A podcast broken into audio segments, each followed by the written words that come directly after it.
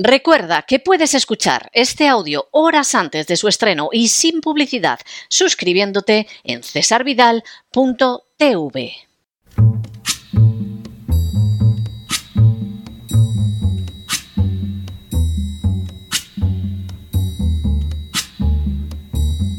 La voz con César Vidal, desde el exilio. When the night has come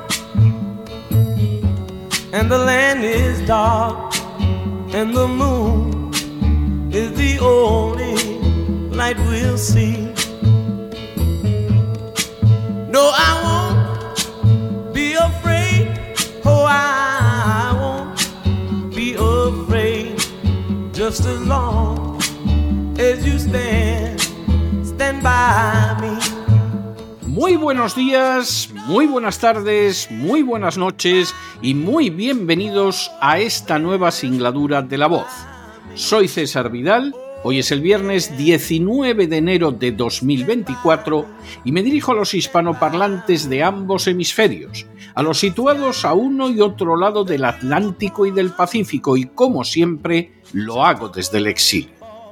Corría el año 550 a.C cuando Creso, rey de Lidia, envió presentes al oráculo de Delfos. A la sazón, el rey Creso había ido extendiendo las fronteras de su imperio y controlaba Panfilia, Misia, Frigia y todas las colonias griegas situadas en Anatolia hasta el río Alis. Semejante expansión territorial lo había convertido en el hombre más rico de su época, hasta el punto de que su nombre, Creso, a lo largo de los siglos se convertiría en sinónimo de persona acaudalada. Sin embargo, en esos momentos, Creso dudaba sobre la conveniencia de ir o no a la guerra contra Ciro, el rey de Persia, de manera que esperaba que el oráculo de Delfos le ayudara a tomar la decisión adecuada. La respuesta del oráculo fue clara. Si Creso cruzaba la frontera que separaba su imperio del de Persia, aniquilaría un imperio. Aquellas palabras estimularon los ánimos de Creso, que decidió atacar a Persia. Sin embargo, los acontecimientos no se desarrollaron como había esperado y al fin y a la postre no solo fue derrotado, sino que el imperio de Lidia se desplomó con él. El oráculo de Delfos, desde luego, no había mentido. Creso había destruido un imperio, pero no el persa, sino el suyo propio. En las últimas horas hemos tenido nuevas noticias de cómo la guerra de Ucrania pudo concluir hace dos años a los pocos días de iniciada.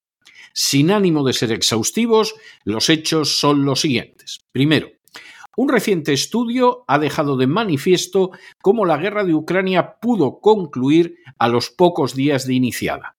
El texto se debe a Michael von der Schulenburg, antiguo asistente del secretario general de Naciones Unidas, que ha trabajado durante más de 34 años con naciones sumidas en conflictos armados, a Hayo Funka, catedrático emérito de Ciencias Políticas en el Instituto Otto Sur de la Universidad Libre de Berlín, y al general Harald Kujat, que fue el militar de mayor rango tanto del Bundeswehr, es decir, el ejército alemán, como de la OTAN. Segundo, el texto es una reconstrucción detallada de las negociaciones de paz entre Ucrania y Rusia que se llevaron a cabo en marzo de 2022, es decir, hace casi dos años, así como de los intentos de mediación realizados por el entonces primer ministro del Estado de Israel, Naftali Bennett, apoyado por el presidente turco Erdogan y el antiguo canciller alemán Gerhard Schröder. Tercero, del citado documento se desprenden siete conclusiones categóricas. La primera es que solo un mes después del inicio de la intervención militar en Ucrania, tanto Ucrania como Rusia se habían acercado mucho a cerrar un acuerdo del alto el fuego y a un bosquejo para la solución del conflicto. Cuarta, la segunda, y en contraste con la situación actual, es que Zelensky y su gobierno habían realizado grandes esfuerzos para negociar la paz con Rusia y concluir la guerra. Quinto, La tercera, y en contra de las interpretaciones repetidas por Occidente, es que tanto Ucrania como Rusia afirmaban que la causa de la guerra era la expansión de la OTAN.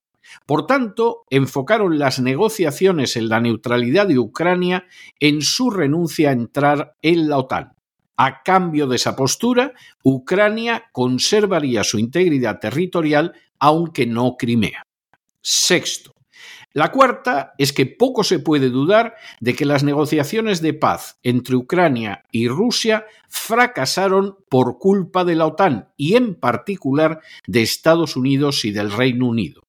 Las causas de esa resistencia fueron la creencia en que un acuerdo de paz equivaldría a una derrota de la OTAN, a que equivaldría también al final de la expansión de la OTAN hacia el este, así como al fin del sueño de un mundo unipolar controlado por los Estados Unidos. Séptimo. La quinta conclusión es que el fracaso de las negociaciones de paz en marzo de 2022 condujo a una peligrosa intensificación de la guerra que ha costado la vida a centenares de miles de personas, especialmente jóvenes, que ha traumatizado profundamente a una generación joven y que les ha ocasionado las más severas heridas mentales y físicas. Ucrania se ha visto expuesta a una destrucción enorme, a desplazamientos internos y a un empobrecimiento masivo. Todo ello se ha visto acompañado por una despoblación del país a gran escala. La responsabilidad de ese desastre, según el informe, no se debe solo a Rusia, sino también a la OTAN y a Occidente. Octavo. La sexta conclusión es que la posición para negociar de Ucrania es hoy en día peor de la que era en marzo de 2022. Ahora Ucrania, sin ningún género de dudas, va a perder grandes porciones de su territorio. Noveno. La séptima conclusión es que el bloqueo de las negociaciones de paz en marzo de 2022 ha causado daños a todos. Por supuesto, a Rusia y a Europa, pero por encima de todos al pueblo de Ucrania que está pagando con su sangre el precio de las ambiciones de las superpotencias y que más que probablemente no obtendrá nada a cambio. Décimo. El citado informe señala además la responsabilidad de Zelensky en la situación, ya que en lugar de defender los intereses de Ucrania, optó por doblegarse ante algunas potencias occidentales, abandonando la solución negociada. Esas potencias deseaban la continuación de la guerra en la esperanza de quebrar a Rusia. La decisión de Zelensky de abandonar las negociaciones tuvo lugar antes de que se hablara de una matanza de civiles en Bucha. Un décimo. Las conversaciones de paz se iniciaron cuando el propio Zelensky pidió al entonces primer ministro israelí Naftali Bennett que le ayudara a abrir un canal de comunicación con Vladimir Putin. El 5 de marzo de 2022, Naftali Bennett fue testigo de cómo Putin aceptaba renunciar a la desmilitarización total de Ucrania y a cambio Zelensky renunciaba a que Ucrania entrara en la OTAN, algo que él mismo repetiría en público. Según Bennett, ambas partes estaban muy interesadas entonces en un alto el fuego y estaban dispuestas a realizar concesiones, pero Gran Bretaña y Estados Unidos deseaban que concluyera el proceso de paz y continuara la guerra. Duodécimo. A inicios de marzo, Zelensky se puso en contacto también con el antiguo canciller alemán Gerhard Schröder y le pidió que mediara con Putin para acabar la guerra cuanto antes. Schröder, al igual que Bennett, llegó a hablar públicamente sobre el tema. Y como Bennett señalaría que en las negociaciones de paz de marzo de 2022 en Estambul con Rustev Umierov, el entonces asesor de seguridad de Zelensky y ahora eh, ministro de Defensa de Ucrania, los ucranianos no llegaron a un acuerdo de paz porque no se lo permitieron. Primero tenían que preguntar a los americanos acerca de todo lo que discutían, pero al final no sucedió nada. Mi impresión, continúa Schroeder, es que no podía suceder nada porque todo era decidido en Washington, y eso fue fatal. Décimo tercero. El ministro de Asuntos Exteriores turco, Mevlut Cavusoglu, que organizó la reunión de Estambul en esa época, realizó afirmaciones semejantes ante la CNN Turk el 20 de abril del 2022 diciendo algunos estados de la OTAN querían que el conflicto de Ucrania continuara para debilitar a Rusia. Décimo cuarto. Todo esto sucedía mientras Rusia y Ucrania llegaban a un acuerdo en la tercera semana de marzo a solo un mes del inicio de la guerra. Décimo quinto. El 29 de marzo de 2022 quedó redactado el comunicado de Estambul que incluía los puntos para la paz entre Ucrania y Rusia. Décimo sexto. De acuerdo con ese comunicado, Ucrania se declararía un Estado neutral y se comprometía a permanecer no alineado y a no desplegar armamento nuclear a cambio de garantías legales internacionales que le otorgarían Rusia, Gran Bretaña, China, Estados Unidos, Francia, Turquía, Alemania, Canadá, Italia, Polonia e Israel, aunque otros estados podrían también sumarse al tratado. Décimo séptimo. Estas garantías de seguridad no incluirían Crimea, Sebastopol o el Donbass. Décimo octavo.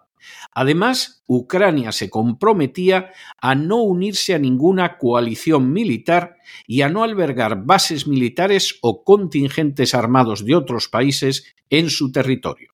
A cambio, los estados garantes confirmarían su intención de apoyar a Ucrania para entrar en la Unión Europea. Décimo noveno. Los estados garantes apoyarían a Ucrania en caso de ser objeto de un ataque para que Ucrania pudiera ser de manera permanente un estado neutral. La neutralidad de Ucrania quedaría aprobada por referéndum de los ciudadanos e incorporada a la Constitución. Vigésimo. Por añadidura, Rusia y Ucrania se comprometían a negociar la situación futura de Crimea y Sebastopol de manera diplomática y sin recurrir a las armas. El acuerdo, además, sería firmado con la presencia de los presidentes de Rusia y Ucrania. Vigésimo primero. De manera bien reveladora, esta propuesta recibió el apoyo inmediato de políticos occidentales como Scholz y Macron, además del de Bennett y Erdogan desde el 4 de marzo. Pero el 24 de marzo la OTAN se opuso al acuerdo, lo que destruyó las negociaciones. Al respecto, el testimonio de Michael von der Schulenburg, antiguo asistente del secretario general de Naciones Unidas en misiones de paz, es contundente y recuerda que el propio presidente Biden voló a Bruselas para participar en la cumbre de la OTAN que dinamitó el acuerdo de paz. Vigésimo segundo. Inicialmente, Zelensky intentó defender las negociaciones con Rusia y todavía tres días después de la cumbre de la OTAN, el 27 de marzo, se manifestó contrario a acabar con las negociaciones de paz y así lo declaró en público ante un grupo de periodistas. Vigésimo tercero. Según von der Schulenburg, las negociaciones de paz entre Rusia y Ucrania habían sido históricamente únicas y habían resultado posibles solo porque los rusos y los ucranianos se conocían bien entre sí y hablaban la misma lengua e incluso probablemente se conocían de manera personal unos a otros no conocemos de ninguna otra guerra o conflicto armado en que las partes en conflicto llegaran a un acuerdo sobre términos específicos de paz de manera tan rápida. Vigésimo cuarto. El 28 de marzo, Putin, como un signo de buena voluntad y en apoyo a las negociaciones de paz, se declaró dispuesto a retirar tropas del área de Kharkov y del área de Kiev. De hecho, actuó así antes del anuncio público y en contra de las mentiras difundidas por la OTAN que atribuyeron esa retirada a la resistencia ucraniana. Vigésimo quinto. El 29 de marzo de 2022, el día de la reunión de Estambul, Scholz, Biden, Draghi, Macron y Johnson hablaron de nuevo sobre la situación en Ucrania. Como revelaría en septiembre de 2023 Petra Erla, era obvio que no deseaban un final rápido de la guerra en Ucrania. El 5 de abril, el Washington Post reveló que la OTAN prefería continuar la guerra a llegar a un alto el fuego y a un acuerdo negociado. En sus palabras, para algunos en la OTAN es mejor para los ucranianos seguir luchando y muriendo que alcanzar una paz que viene demasiado pronto. Vigésimo sexto. El 9 de abril de 2022, el británico Boris Johnson llegó a Kiev sin anunciarse previamente y para comunicar a Zelensky que Occidente no deseaba que la guerra se acabara. El 5 de mayo de 2022, Ukrainska Pravada informó de ello en dos artículos y el columnista del Guardian, Simon Jenkins, señaló que Johnson y la entonces ministra de Asuntos Exteriores británica Liz Truss querían que Zelensky siguiera luchando hasta que Rusia se viera completamente derrotada. Necesitan un triunfo en su guerra interpuesta. Mientras tanto, cualquiera que no está de acuerdo con ellos puede ser rechazado como un debilucho, un cobarde o un partidario de Putin. Que este conflicto esté siendo explotado por Gran Bretaña para una, para una contienda repugnante sobre cuál va a dirigir en el futuro el país, resulta algo que lleva a enfermar. Vigésimo séptimo. Tras su segunda visita a Kiev, el 25 de abril de 2022, el secretario de Defensa americano Lloyd Austin afirmó que Estados Unidos deseaba utilizar la oportunidad para debilitar permanentemente a Rusia militar y económicamente. Según el New York Times, la Casa Blanca ya no estaba interesada en una lucha por el control de Ucrania, sino en una lucha contra Moscú en vísperas de una nueva guerra fría. Vigésimo octavo. El 26 de abril de 2022, en la reunión de ministros de defensa de la OTAN convocada por Austin en Ramstein, Renania-Palatinado, Alemania, el jefe del Pentágono declaró que la victoria militar de Ucrania era un objetivo estratégico. Vigésimo noveno. El 2 de septiembre de 2022, la revista americana Responsible Statecraft informaba de todo y se preguntaban por qué los dirigentes occidentales deseaban evitar que Kiev firmara un buen acuerdo con Moscú, si veían el conflicto como una guerra contra Rusia y qué costaría volver a una situación para negociar.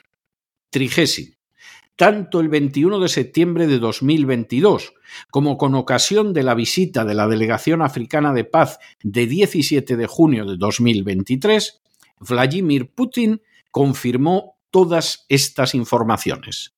Trigésimo primero.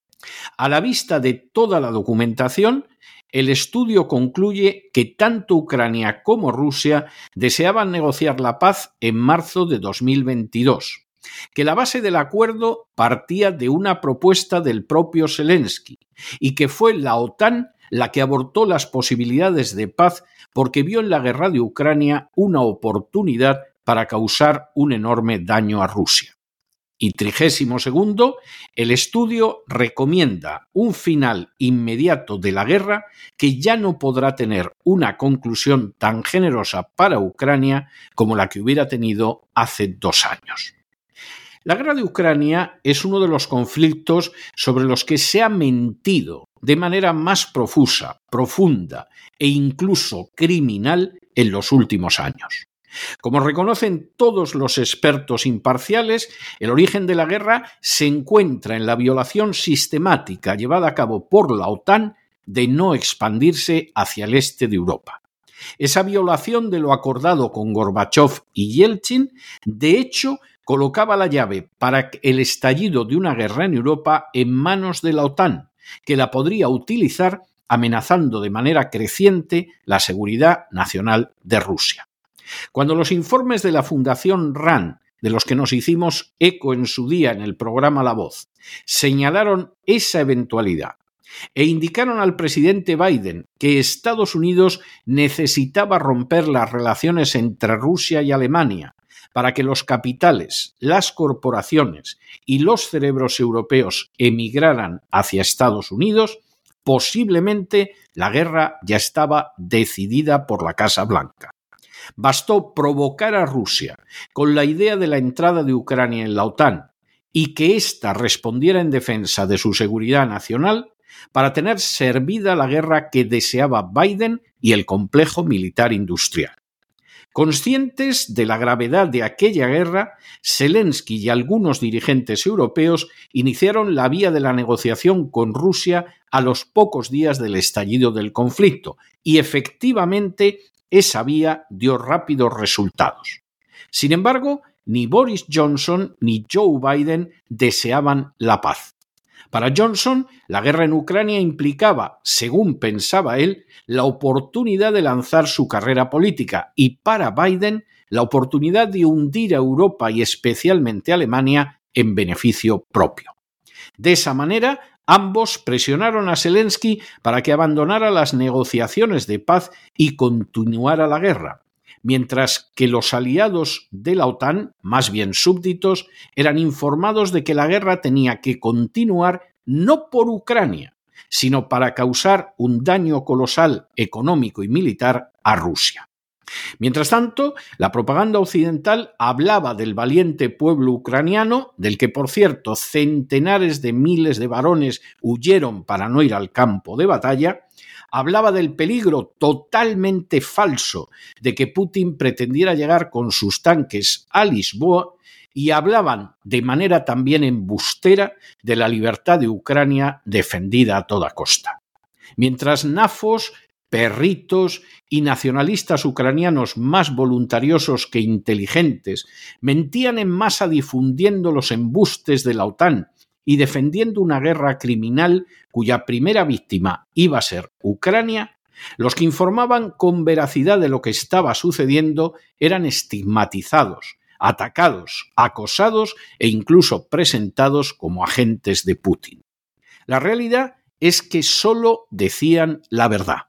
Una verdad que implicaba, primero, que el origen de la guerra estaba en la violación de los acuerdos que se habían comprometido para no extender más la OTAN hacia el este. Segundo, que lejos de defender la libertad de Ucrania, la OTAN la obligaba a librar una guerra hasta el último ucraniano. Tercero, que el fin de esa guerra no era defender ni la libertad ni la democracia, sino causar daño a una Rusia que no había agredido en absoluto a ninguna nación de la OTAN, pero que se negaba de manera valiente y gallarda a someterse a los dictados de la agenda globalista. Cuarto, que Zelensky y los dirigentes occidentales, en lugar de defender los intereses de sus respectivas naciones, al final se inclinaron servilmente ante los dictados de la Casa Blanca. Y quinto, que la gran perdedora de la guerra sería Ucrania, no solo porque Rusia se impondría como efectivamente se ha impuesto en el campo de batalla, sino porque además los poderes transnacionales aprovecharían la situación para descuartizar el país y robarlo en beneficio propio. A estas alturas, nadie, absolutamente nadie, que no esté ciego, sea un ignorante, un estúpido o un comprado, puede negar todas y cada una de estas realidades. Por ello, resulta más imperativo que nunca que acabe la guerra antes de que de Ucrania no quede absolutamente nada incluida su riqueza ya en manos de extranjeros, y sus jóvenes sacrificados por centenares de miles en el campo de batalla, en el altar de esa organización enemiga de la paz mundial y paridora de guerras terribles que es la OTAN. Hasta el momento, los beneficiados han sido solo las transnacionales que ya saquean las riquezas de Ucrania, el complejo militar industrial que realiza negocios fabulosos. La administración Biden que ha causado un daño terrible y quizá irreparable a sus súbditos de la OTAN. y las furcias mediáticas que difundieron los disparates más colosales en favor de continuar una guerra que no se podía ganar y cuya gran derrotada sería la población ucraniana. Sin embargo, el conflicto no ha terminado. Y quién sabe si, como antaño sucedió con Creso y su ataque al imperio persa, pretendiendo acabar con Rusia, la OTAN solo ha comenzado el camino que concluirá con sus ansias de poder monopolar en este planeta y con un imperio destruido, pero el suyo propio. Pero no se dejen llevar por el desánimo o la frustración, y es que a pesar de que los poderosos muchas veces parecen gigantes, es solo porque se les contempla de rodillas, y ya va siendo hora de ponerse en pie. Mientras tanto, en el tiempo que han necesitado ustedes para escuchar este editorial, la deuda pública española ha aumentado en más de 7 millones de euros y lo ha hecho, en buena medida, porque todos los partidos españoles, de la manera más vergonzosa, decidieron gastarse el dinero de los contribuyentes mientras aplaudían como focas a un corrupto liberticida que vendía a su patria y que se llama Volodymyr Zelensky. Muy buenos días, muy buenas tardes, muy buenas noches. Les ha hablado César Vidal desde el exilio. Que Dios los bendiga.